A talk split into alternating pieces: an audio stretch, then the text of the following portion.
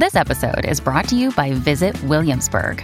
In Williamsburg, Virginia, there's never too much of a good thing. Whether you're a foodie, a golfer, a history buff, a shopaholic, an outdoor enthusiast, or a thrill seeker, you'll find what you came for here and more. So ask yourself, what is it you want? Discover Williamsburg and plan your trip at visitwilliamsburg.com. Estamos de vuelta con la revista informativa Buenos Días Americano, junto a Nelson Rubio, Jolly Cuello y Gaby Peroso, por Americano. Ya estamos de vuelta en Buenos Días Americano. Bueno, hablando de un tema que tiene que. Bueno, ahora a propósito de política, de edades, de 70 años en el gobierno, porque, bueno, eh, una mujer de, de la edad de 93 años y gobernando. Hemos visto otros ejemplos igualmente de personas de, de alta edad, el propio presidente de Estados Unidos. Bueno, realmente la clase política americana a- a- hay un. a- como un grupo que son, perdonándome la expresión, ¿no? Casi momias políticas, porque llevan no sé qué cantidad de años allí. Sin embargo, ¿estamos preparados, no estamos preparados? ¿Cómo impacta la edad o no en la toma de decisiones en una persona, eh, en la salud de una persona de la tercera edad que puede contribuir o no, no? Sí, la expectativa de vida obviamente ha subido de manera significativa. Antes la gente se moría a los 60 años, ahora 90 y 100 años se han hecho un denominador común y yo creo que también los seres humanos están atendiendo mucho más a su salud, se están cuidando más. Los jóvenes es increíble cómo le prestan atención a todo, uno no le prestaba atención a absolutamente nada de eso. Porque Así nos que- alimentábamos mejor, hacíamos más ejercicio, teníamos otra calidad de vida. Bueno, Ojo, exacto, ya era todo orgánico. en No lo aquel sabíamos. momento, ¿no? ¿Qué? ¿Qué? ¿Qué? No, no. Nosotros Todo- vivimos- creíamos comíamos- que todo orgánicamente era bueno. Sin embargo, Sí, la vida te enseña, ¿no? Pero ojo que a, eh, a propósito de esto siempre una actualización, ¿no? El, el COVID bajó la expectativa de vida en el mundo, ¿no? Claro. Sí, eso sí hay muchas personas que están teniendo secuelas eh, producto de la enfermedad, pero bueno. Gente estamos- joven también, ¿no? Hay que decirlo, que el impacto en personas jóvenes y, y- y- y- y, como diría yo, adultos eh, que empezamos en la edad. Contemporáneos, a los ¿Eh? adultos Ah, contemporáneos. ya no son mayores, los adultos. Es que todo- a todos les quieren cambiar los nombres.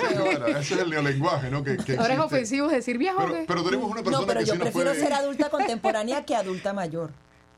¿A ustedes no les parece? Bueno, pero es que, es que- es que el mayor ya es más de cierta ya, edad y el yo- contemporáneo. Yo voy a decirles, no voy a fajarme con ustedes porque tenemos un experto realmente eh, en el tema que nos puede ayudar a entender hasta dónde y, y esto de las definiciones o qué marca la frontera entre la adultez y, bueno, y todo lo demás. No voy a, a adelantar. Vamos a darle la bienvenida a Diego Bernardini, él es médico geriatra. Muy buenos días y que justamente queríamos explorar con usted cómo ha cambiado esa expectativa de vida y adicionalmente una reina tan activa a pesar de haber cumplido 96 años. Bienvenido. Buenos días, Gabriela, Nelson, Jolly, un gusto y muchas gracias por la invitación para hablar de un tema tan interesante y tan en, en momento, como se suele decir. Doctor, eh, tratando de entender, y, y- Gaby le, planteaba esto, eh, ciertamente una persona, ¿hasta dónde hoy se puede medir o, no el envejecimiento? ¿Hasta dónde impacta o no en el aspecto cognitivo en las personas? ¿Qué se pierde, qué no se pierde? Si nos puede ayudar a tratar de entender, ¿no? Bueno, lo primero eh, que hay que decir es que hoy estamos viviendo una, una etapa de, de una nueva longevidad donde de alguna manera un indicador tan duro, tan rígido como suele ser la edad, eh, queda un poco de lado. ¿Y por qué digo esto? Bueno, ustedes lo comentaban hace, hace un momento. Si pensamos eh, en los 85 años del Papa, si pensamos en los 79 de Biden, los 76 de Trump, y esta, esta reina que acaba de fallecer, la reina Elizabeth II de Inglaterra, con 96 años y con 70 años, eh, yo creo que tendríamos que empezar a revisar, a replantear un poco sobre qué pasa con esos atributos, con esas características que nos va dando la edad. Podemos mencionar varios, podemos mencionar la perspectiva, esa, esa mirada de largo plazo y esa comprensión integral que nos da, como digo, la experiencia, pero, pero también sabemos que hoy hay otro tipo de atributos. Y si hablamos en este caso de la reina de Inglaterra, yo creo que ella tiene, es, es, un gran ejemplo de lo que hoy conocemos como soft skills, ¿no? habilidades blandas que tienen que ver con habilidades interpersonales que nos ayudan más allá del conocimiento técnico que uno pueda tener de un oficio, una tecnología o una determinada profesión, nos ayudan a vincularnos con un entorno tan cambiante como el que estamos viviendo y por sobre todas las cosas con todas esas otras personalidades y personas y características que arman nuestra comunidad. Ahora, doctor, hablando un poquito de lo que tiene que ver con la reina, porque eh, también hubo un poco de curiosidad. Si bien es cierto, ella el día anterior, tenía 96 años, entendiendo que había estado sufriendo quebrantos de salud, había tenido oportunidad de, saludar a la nueva primer ministra y de pronto al día siguiente eh, ya estaba delicada de salud y mucho se ha hablado de pronto de lo que se le alcanzó a observar en la mano. ¿Usted tiene alguna opinión sobre, eh, sobre ese proceso en el cual al final ella pues falleció? Sí, claramente. A ver, todos hemos, creo que hemos sido testigos, los que seguíamos de cerca un poco esta situación, que a partir de la muerte de, su marido, el príncipe de Edimburgo, y hay que, hay que mencionar que este fue un vínculo de más de 80 años, porque ellos se conocieron muy, muy jóvenes. Eh, la reina comenzó un proceso, si se quiere, de decaimiento que a medida que pasó el tiempo, fueron más de un año, un año y cuatro meses aproximadamente, se empezó a hacer notable. Es también notable esto que, mencionabas sobre cómo 48 horas antes estaba dándole la bienvenida a la nueva primer ministro de Reino Unido, Liz Truss, cuando eh, de repente nos anoticiamos que 48 horas después había fallecido. Si uno observa, y por ejemplo, vos bien mencionaste esa, esa equimoxis, ese infiltrado que había en el dorso de su mano derecha, Ah, uno lo que puede ver es lo que en términos clínicos llamamos fragilidad. Y cuando uno menciona la palabra fragilidad, piensa en una copa de cristal, ¿no? que un cambio de temperatura, un pequeño golpe la puede romper. Y esto fue lo que ocurrió. La reina la hemos visto a medida que pasaban los tiempos y luego del fallecimiento del príncipe, más encorvada, más delgada, con menos asistencia, con mayor fragilidad, como digo, decimos en clínica, y un dato más que me parece importante. Ella, de alguna manera, cursó lo que los japoneses llaman vivir largo, morir corto, y que en definitiva es lo que todos nosotros quisiéramos, estar prácticamente de una manera independiente, autónoma, hasta el último día de nuestras vidas. Fíjense que 48 horas antes estaba en, lo que fue su último acto público y luego falleció, si se quiere, de golpe. Bueno, esto es lo que está ocurriendo y que en términos técnicos se llama compresión de la morbilidad, que es vivir el mayor tiempo posible de manera independiente, autónoma, y que el proceso de fallecimiento sea rápido y en este caso como fue indoloro. ¿Y de qué depende? ¿Qué factores contribuyen para eso? Bueno, esto, eh, la verdad, uno no podría decir que hay un único eh, factor. La regla a medida que nos hacemos mayores. La regla en esta etapa de nueva longevidad que estamos viviendo es la diversidad. No hay dos personas mayores iguales, pero, pero hoy sabemos que perfectamente con un control periódico de salud, con médicos, con un equipo profesionales, y en esto también hay que decirlo, seguramente a la reina no le faltó esto y pensemos que Reino Unido, Inglaterra fue la cuna de la geriatría moderna. Bueno, claramente Ah, sabemos que hoy, si intervenimos de una manera correcta, y esto ustedes también lo mencionaban hace un rato, en este momento sabemos que con una actividad física, con una determinada dieta, con cuidados médicos, con actividad intelectual, con actividad cognitiva, sabemos que podemos llegar de la mejor manera posible hasta el último día de nuestras vidas sin, sin dejar de lado que existen riesgos, claramente, y que hoy están muy todavía en una etapa primaria de estudio, como por ejemplo el deterioro cognitivo. y ese elemento queríamos eh, hablarlo, porque si me permite, quiero hacer una comparación, de, por ejemplo, eh, uno ve la vitalidad que tenía la reina hasta los últimos días, y usted lo decía, y en el aspecto cognitivo, la participación activa de ella en los eh, cambios políticos dentro del país, las medidas políticas y todo lo demás, incluso reacciones a, temas internos. Y quería pedirle, si me permite, para hacer una comparación, el caso del presidente de Estados Unidos, Joe Biden, cuando veces se le ve con mucho menos edad eh, eh, perdido, ¿no? Eh, realmente desde el punto de vista de orientación, como que se queda en blanco. ¿Qué puede haber detrás de todo esto? Usted puede percibir, doctor, ah, siendo geriatra, teniendo experiencia a partir de imágenes que, han salido, ¿pudiera hacer algún tipo de diagnosis aún sin tener los elementos, por ejemplo, claros de, con relación al estado de salud del presidente de Estados Unidos? No, no, de ninguna manera porque sería muy, muy irresponsable. Acá hay, algunas cuestiones que también es importante mencionar. ¿no? Ah, se sabe que el presidente Biden ha sido, si se quiere, distraído en algunas cuestiones, pero también claramente hay aspectos que nos llaman la atención, que usted bien los mencionó y que lo hemos visto públicamente. Ahora bien, por otro lado, a mí al menos como, no solo como ciudadano, sino como profesional de la salud, también me llama la atención, porque todos sabemos que en un nivel de decisión y de exposición tan relevante como es el de un presidente de los Estados Unidos, claramente hay un sistema de cuidados médicos, de transparencia y por sobre todas las cosas de rendición de cuentas que yo creo no dejaría ni un resquicio para este tipo de dudas. Pero bueno, la realidad es que hoy estamos viendo aspectos que son muy interesantes porque nos muestran también esta variabilidad que hay en relación a, una variable como es la edad. Simplemente, como decía hace, un momento, pensemos no solo en el Papa Francisco, que si bien tiene ah, limitaciones desde el punto de vista físico, cognitivamente está perfecto, pensemos en el presidente Trump, que apenas tiene tres años menos que el presidente Biden, Pensemos en el presidente Erdogan de Turquía con 68, en el presidente López Obrador de México también con 68. Es muy interesante, y con esto cierro la idea, tener en cuenta que en esta sociedad de longevidad que estamos viviendo, la edad cronológica ya no es algo que nos define. Los médicos geriatras, los médicos que nos especializamos en el cuidado y la atención en la segunda mitad de la vida, eh, tenemos otras variables, como por ejemplo la edad funcional. Y lo resumo en esto muy rápidamente. Hay personas mayores que se las ven muy jóvenes y hay jóvenes que se las ven muy mayores. Eso Ahora, doctor, eh, ¿qué, le preocuparía usted viéndolo a la distancia de los síntomas que presenta el presidente de Estados Unidos? ¿Esto eh, hay manera de revertirlo? ¿Hay algún tipo de tratamiento? ¿Qué, qué ve en el presidente?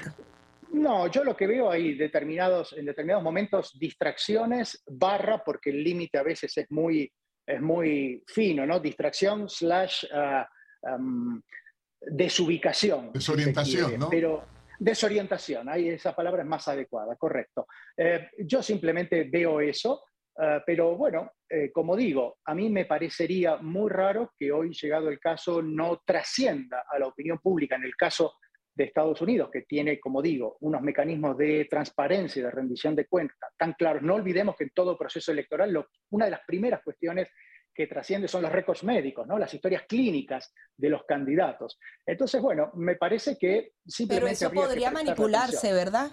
¿O eso no ha pasado en la historia, que se manipule algún tipo de informe médico con, con razones electorales? No, no lo sé, no sabría decirlo. Yo creo que escapa a, nuestra toma de decisión. Eso ya son intereses de otros niveles de decisión, ¿verdad? Doctor, usted definió o, utilizó la frase, y quiero retomarla, la segunda mitad de nuestra vida. ¿Qué representa? ¿Dónde está el límite? Porque acá estábamos en la mesa de trabajo. 50, 50. No, no, ahí, me, hasta me, trabé yo mismo. Se atoró, se atoró. me atoré, doctor. Ah, esa segunda mitad, ya, ya, lo veía usted, ¿no? Ah, esa segunda mitad, para usted, ¿cuál es el referente? ¿Los 50 años? Estaba esperándola porque veía sus comentarios y veía esas risas nerviosas ahí. A ver, a nosotros en la sociedad, a los seres humanos, siempre nos gusta etiquetar, clasificar, segmentar, ¿no? La realidad es que en algún momento de la vida eh, empiezan a ocurrir hechos que van más allá de nuestra voluntad, ¿no? Eh, el medio siglo de vida, ¿no? Convertirnos en un cincuentón, en una cincuentona, ah, de repente esa, esa, frase, esa cifra tan simbólica del medio siglo de vida, o simplemente que en el transporte público de repente o en alguna oficina nos digan, señor, eh, sale, señor toma el ascensor, y uno dice, ¿cuándo uno se convirtió en señor o en señora? A ver, yo creo que es un momento que tiene que ver... o le dan descuento a uno en las tiendas. Esas marcas de, también eh, sirve. esas marcas de tinte, esas cirugías, todo eso ayuda, doctor. ¿eh?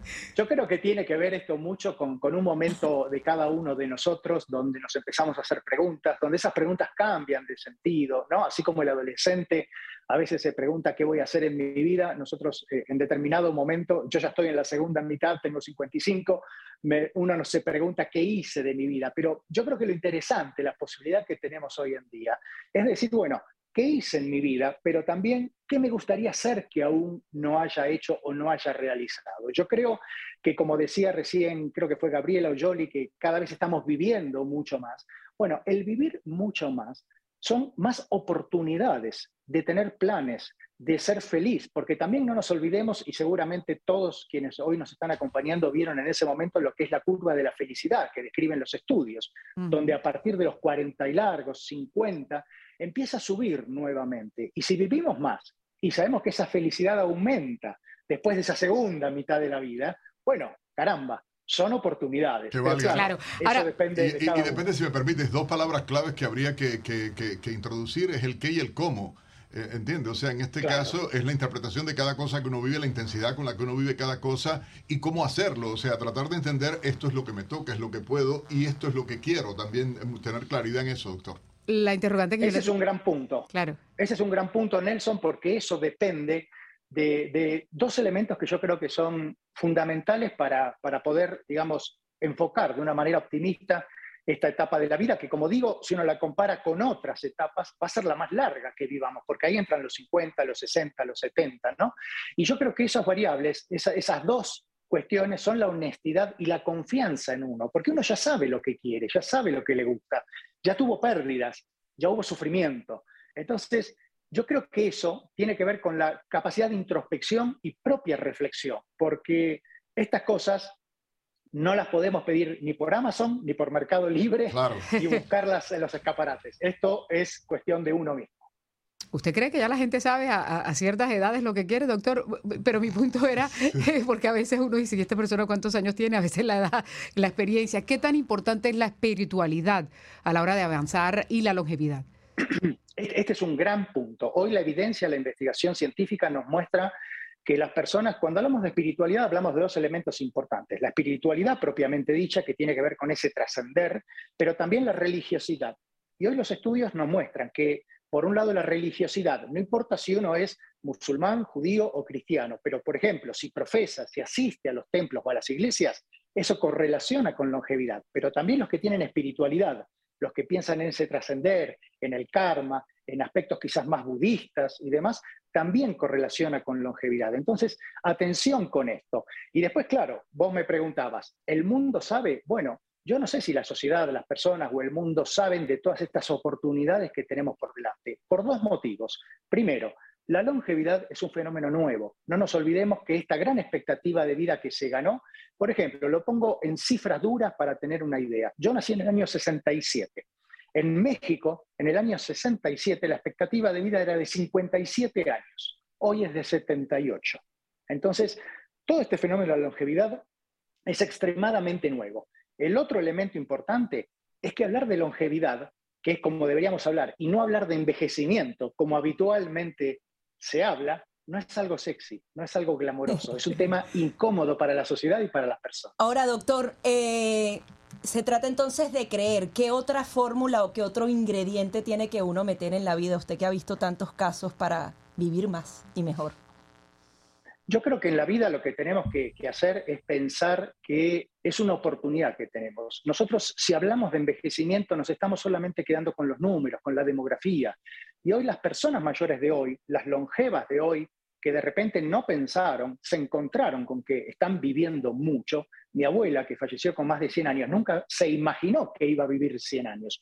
Nosotros hoy sí sabemos que podemos llegar a vivir 100 años porque las tendencias las proyecciones, los datos duros realmente lo muestran. Pero también tenemos que ver cómo deciden vivir las personas mayores de hoy.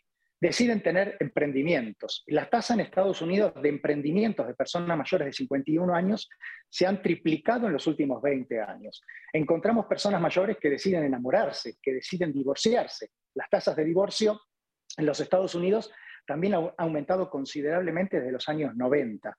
Personas mayores que las que pueden subirán montañas, correrán maratones o se, se tirarán en paracaídas. Una más, doctor, ¿y la cirugía plástica? Bueno, ese, ese, es un tema, pero la cirugía plástica es una cuestión que todos tenemos derecho de, de hacerlo que las personas, como digo... Tiene que ver más con el interior, doctor, y, usted lo mencionaba ahorita, tiene que ver más con el interior, la predisposición de la persona a vivir, a ser feliz, a, sentirse pleno, a que con el propio físico. Hay gente que nunca se ha tocado eh, eh, en ningún sentido por cirugía plástica o cualquier otra cosa, sin embargo es feliz, eh, es emprendedora, y, tenía que ver, ahorita lo decía usted, la espiritualidad, más allá de fe que, o religión que uno profese, es la intención. Hay que tener como referente la cultura asiática o la cultura mediterránea, igual en ese sentido yo creo que tiene mucho que aportar y nosotros los latinos también tenemos y los genes también son importantes, ¿no? Eso también ayuda. Sí, sí, también. los, genes, los genes apenas los genes apenas explican el 30-28% de la longevidad. El resto es cómo nosotros vivimos. Y en esto, Nelson, lo que vos mencionabas, tenemos que mirar este entorno cómo está respondiendo. Fíjate que se están poniendo de modas los cabellos plateados, las canas. Bueno, eso es una muestra, sobre todo en las mujeres. Así que bienvenidos esos cambios hacia una nueva longevidad. Seguro, doctora. Mis chicas acá en la tele, por No favor. lo voy a hacer. No, no, yo tampoco. Ya ve usted, O sea, doctor. Es que se, ve mejor en los hombres que en las mujeres, yo creo. Ya sí, está. claro. Bueno, gracias por lo que nos toca, doctor. Usted ve cómo nos defendieron a esta hora, ¿no? Oiga, doctor, gracias, de verdad, un altísimo honor contar con usted y la, la forma tan clara, amena de poder explicar el tema. Yo creo que eso aporta y ayudaría y ayudó seguro a mucha gente en esta mañana a través de Americano Media. En Buenos Días, Americano. El gusto fue mío, que tengan un muy buen día y gracias por la invitación. Bueno, gracias, eh, doctor, por, por hacerlo y tranquila, muchachas. Nos vamos a hacer una pausa. No, no voy a dejar de Tranquila, ¿Por qué? ocultarme ¿Qué, qué el ibas a mencionar la edad? No, no. ¿Eh? No es estadística, es, es- es eso, forma de hacer. Pero uno Mira. tiene que verse bien para sentirse bien. Eso yo también feliz, a- feliz. a- Pero aporta. a los 50 hay un dicho que dice, ya uno vivió más de lo que le falta por vivir. ¿Te No, nada más Mejor vamos a pausa, no queremos hablar, no vamos a pausa, llegar a no ese medio el siglo tema que, que todo quedó muy lindo, doctor. Así que ya regresamos en Buenos Días Americano. Qué lío. Se quedaron en silencio. Enseguida regresamos con más. Junto a Nelson Rubio, Jolly Cuello y Gaby Peroso. Por Americano.